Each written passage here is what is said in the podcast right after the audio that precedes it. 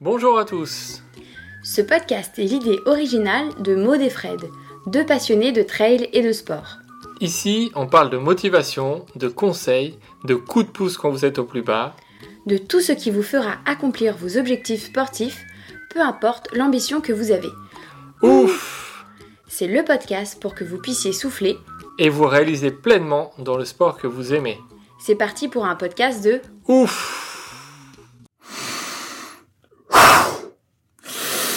Ouf, c'est fou qu'on a retourné. Le fou, c'est l'original, celui qui s'écarte de la raison.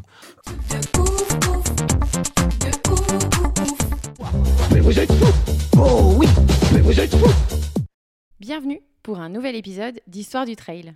Après deux épisodes en France avec le GR20 et le formidable Clément Gass, on prend l'avion pour les États-Unis, direction la vallée de la mort en Californie. C'est l'endroit où se déroule la Badwater 135. C'est un ultramarathon de 135 miles, soit 217 km pour 4400 mètres de dénivelé positif et 1900 mètres de dénivelé négatif. Ce n'est pas du trail, c'est une course essentiellement sur route, mais par son caractère historique aux États-Unis et son ambiance et, euh, et vraiment sa philosophie, ça méritait vraiment un épisode d'histoire du trail. Le point de départ de la course est situé au point le plus bas d'Amérique du Nord, à moins 85 mètres en dessous du niveau de la mer. C'est le bassin Badwater. En dehors du nombre de kilomètres, la particularité de cet ultramarathon, c'est sa situation géographique. Imaginez-vous dans la vallée de la mort, entouré d'endroits nommés Badwater, le ruisseau de la fournaise, le champ de maïs du diable. Ce n'est pas pour rien que cet endroit possède des noms plus qu'équivoques. Il est situé dans le désert des Moraves, entouré de trois chaînes de montagnes qui empêchent le vent et les nuages de passer. Ce qui en fait l'un des endroits où il fait le plus chaud sur Terre. En 1913, le record de température sur Terre a été battu, 56,7 degrés à l'ombre. Au sol, le bitume, il frôle les 100 degrés. De quoi faire cuire un œuf à même le sol. Certaines années, la semelle de certains concurrents et concurrentes fonde sur le bitume. On court donc sous une chaleur de plomb, sans nuages, sans vent, sur du bitume brûlant.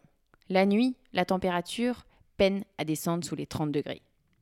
Mais alors, d'où vient cette idée de folie de courir dans cet enfer? Le premier à essayer de marcher dans la vallée de la mort est un Français, Jean-Pierre Marquand, originaire de Nice, qui réalise en 1966 une boucle de 160 km. Ensuite, en 1973, Albert Arnold s'essaye sur la traversée de la vallée, donc sur le parcours de la course actuelle. Ses deux premières tentatives furent un échec. C'est en 1977, lors de sa troisième tentative dans ce désert ultra sec, qu'Al Arnold réussit le défi fou de rejoindre le mont Whitney depuis le bassin de Badwater. Il courait seul sur le côté gauche de la route, suivi par une voiture contenant son assistance et ses ravitaillements. 84 heures après son départ, il atteint le sommet du mont Whitney. C'est la première fois qu'un coureur arrivait à traverser la vallée de la mort et il est aujourd'hui présent sur le Hall of Fame de la Badwater 135. Mais c'est seulement en 1987 que la course naît officiellement. En gardant le même parcours et les mêmes règles que la troisième tentative d'Al Arnold. Cette année-là, cinq coureurs sont au départ et c'est l'anglaise Eleanor Adams qui l'emporte en 52 heures 45, plus de 6 heures devant le second. Pour s'inscrire à la course, il faut au minimum avoir déjà couru trois fois une distance de 100 miles pendant une course. Chaque année, c'est 50 nouveaux coureurs et 50 anciens participants qui se retrouvent sur la ligne de départ. Les organisateurs sont obligés de limiter l'inscription des anciens participants à 50, sinon il ne pourrait pas y avoir de rookies tellement ils souhaitent revenir courir.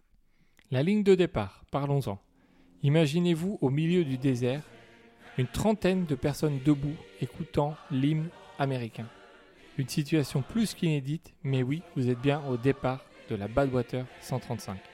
Trois départs pour trois vagues, avec dans la dernière à 23 heures les meilleurs coureurs. Chaque coureur doit obligatoirement être accompagné par deux assistants minimum et quatre assistants maximum. Ils doivent avoir leur propre voiture et suivre leur coureur pendant toutes les courses. Dans ce décor vide, sans végétation, sans trace de vie, sur des lignes droites interminables, les concurrents peuvent uniquement se fier à leur assistance pour ne pas se sentir seuls au monde. L'assistance s'arrête très souvent, tous les miles même, tous les demi-miles pour rafraîchir le corps de l'athlète, l'encourager, le ravitailler. Pourquoi l'assistance est-elle obligatoire? Car sur le parcours il n'y a rien.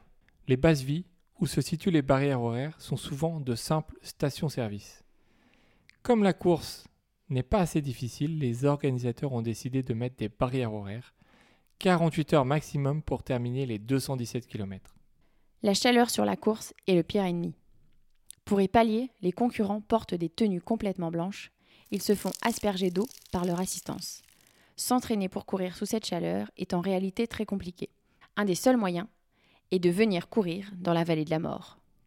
Mais courir dans ces conditions extrêmes, il y en a qui adorent ça. Il y a par exemple le japonais Yoshihiko Ishikawa qui, en 2016, a battu le record de la course pour la terminer en 21h33, 10 km/h de moyenne, avec à l'arrivée une demande en mariage à sa femme, qui a dit oui.